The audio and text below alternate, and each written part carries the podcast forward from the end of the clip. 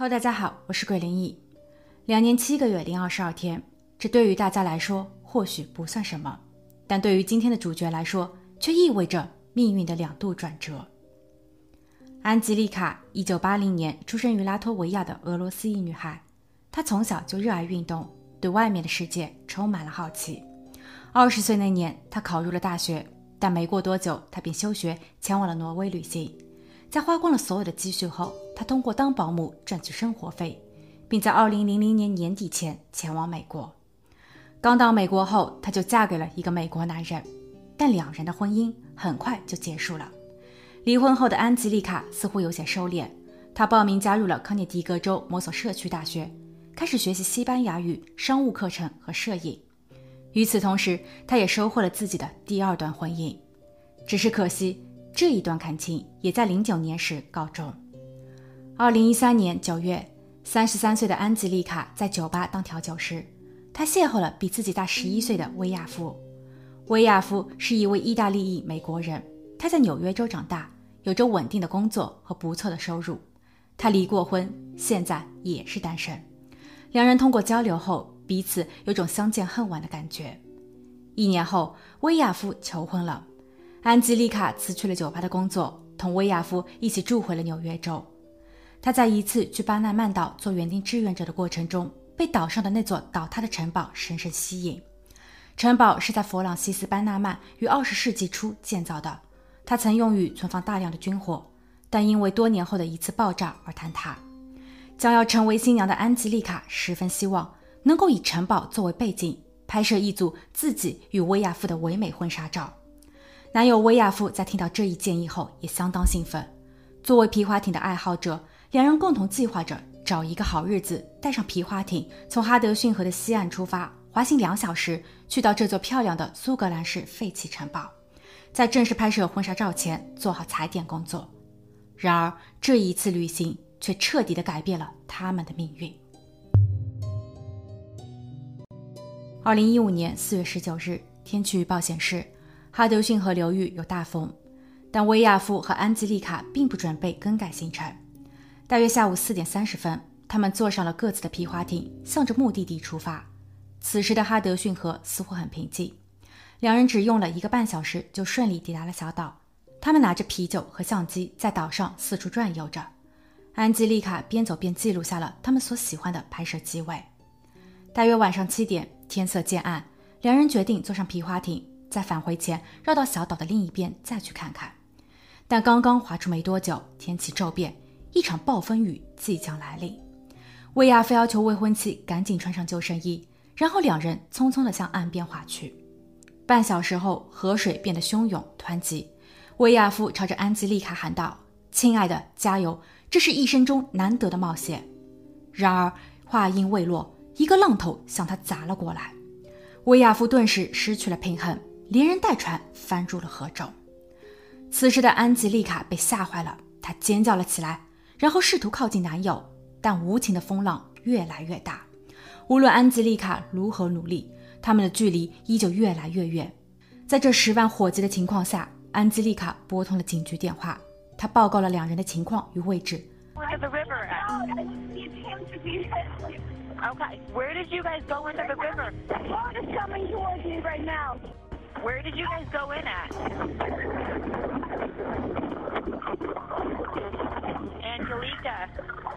他似乎还有没有说完的话，但自己也被卷入了河里。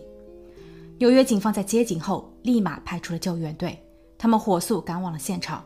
此时的天气已经变得寒冷，水面的温度也仅有八摄氏度。好在他们很快就发现并救出了未婚妻安吉丽卡，此时的她已经冻得瑟瑟发抖。不过，救援队却始终未能找到另一个人威亚夫。而在其后的数日内，搜寻工作一直没有停止，但结果却令人沮丧。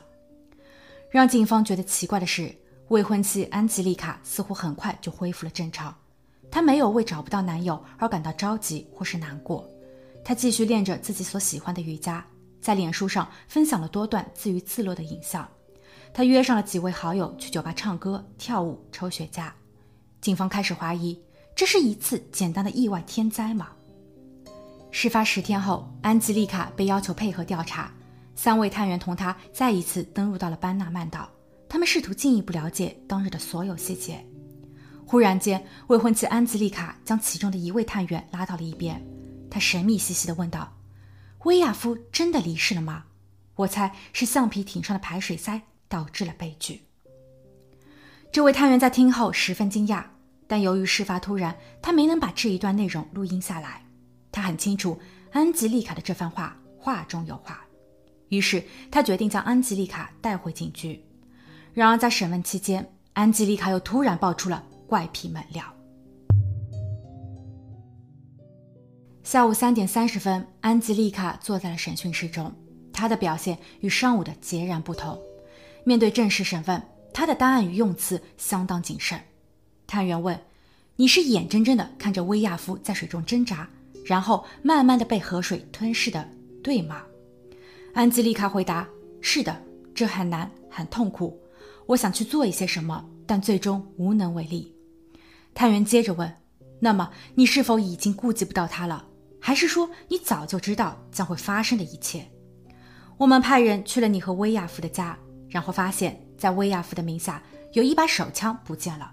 你能跟我们解释一下吗？安吉丽卡摇了摇头，他很肯定地表示：“威亚夫的东西我从来都不碰。”下午六点三十分，审讯三小时后，第二位探员走进了审讯室。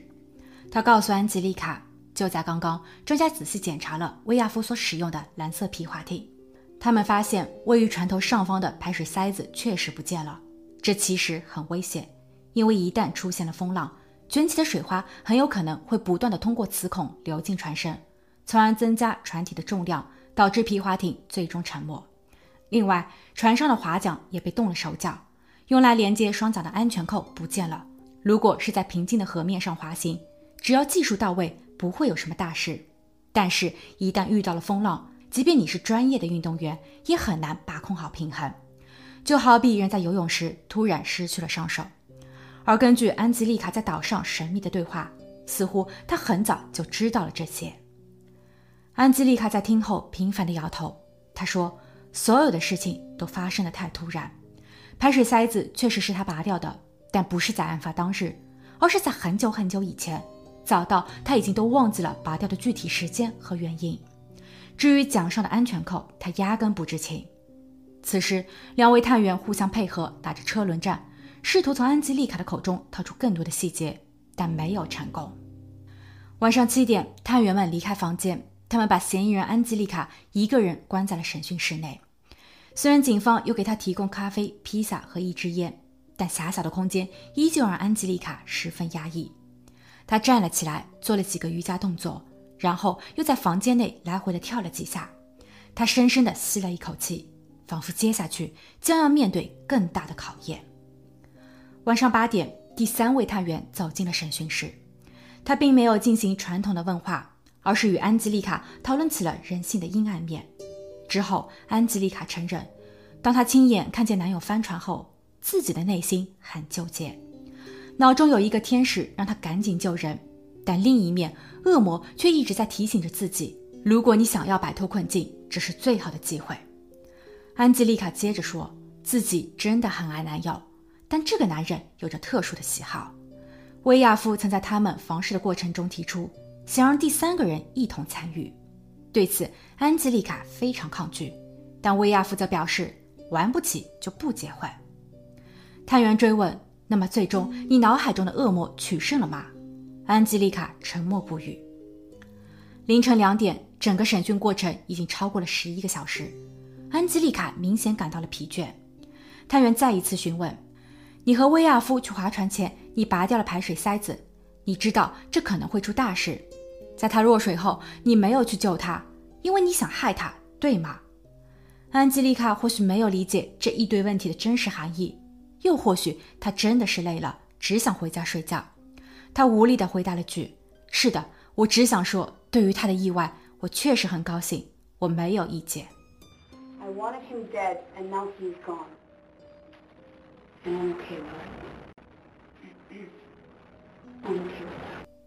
是的，没有意见。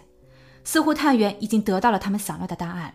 他相信安吉丽卡是算好了天时地利。策划了整起完美犯罪。事发的一个月后，人们发现了在河面上的威亚夫，警方立即以二级谋害罪逮捕并起诉了安吉丽卡。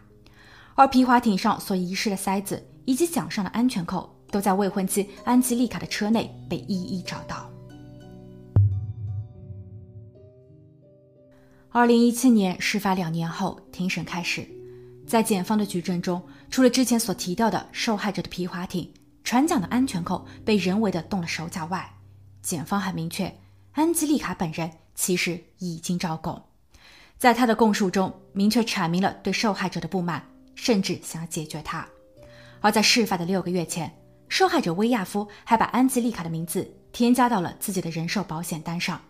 这更是成为了安吉丽卡的另一个重要动机。对此，安吉丽卡的辩护律师一一反驳。首先，对于安吉丽卡对皮划艇动了手脚的说法，律师调出了当时高速公路上的监控视频。录像显示，威亚夫曾使用钩子勾住排水口，从而使蓝色的皮划艇固定在车顶。所以，威亚夫早就知道排水塞子被拔掉了。况且，这个丢失的塞子也绝对不是造成意外的主因。因为排水孔的直径才一点五厘米，水通过浪花从这里不停的灌入是绝对不可能的。律师团队和皮划艇专家托德有做过测试，他们拿着水桶对着排水孔的方位不断的倒水，但最后真正能准确无误的倒入排水孔中的水可以说是微乎其微。关于船桨的安全扣，检方没有直接的证据可以表明它是被告安吉丽卡所取走的。第二点，关于安吉丽卡的供述。律师表示，在长达十一个小时的审问中，安吉丽卡透露她的男友有一些私人问题，这让她无法接受。所以，男友的意外对于被告而言也是一种解脱，她是没有意见的。可没有意见不等同于认可或赞成。审讯的最后，相关探员的一连串问题是具有争议的。让我们再来仔细分析一下。探员问的是：“你和威亚夫去划船了，你拔掉了排水塞子。”你知道这可能会出大事，在他落水后，你没有去救他，因为你也想害他，对吗？这其中包含了四个问题。首先，被告和威亚夫确实是去划船了，被告也早就承认他在很早以前就拔掉了塞子。由于事发的突然，被告在紧急情况下已经自身难保，所以他没有能力去救威亚夫。但被告确实是对威亚夫的过去某些行为很不满，所以对于这一次意外。被告的回答是：是的，我没有意见。被告其实只是正面回答了最后一个问题，但探员却好像在玩文字游戏。最后，离世者威亚夫被打捞上来以后，经法医检测，他的身上没有任何的伤痕，他的离世原因为溺水，而在发生意外的当天，他也没有穿上救生衣，所以律师认为，造成他意外的罪魁祸首。除了天灾，也包括了他本人抱有的侥幸心理和安全意识的淡薄。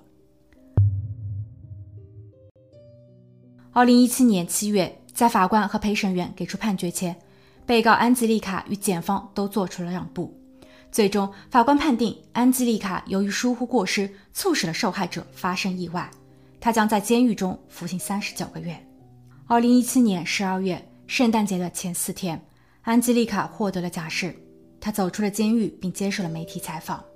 面对镜头，他说：“这一切发生的太不真实，这是一场天灾，却因为警方的主观偏见，让无辜的他成为了罪人。”他觉得整个判决并不公平，因为在审讯阶段，三名探员谎称是在给自己做心理治疗，从而让自己放松了警惕，没有立马聘请律师。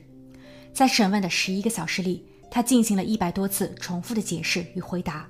当时的他只想要尽快结束，离开这里。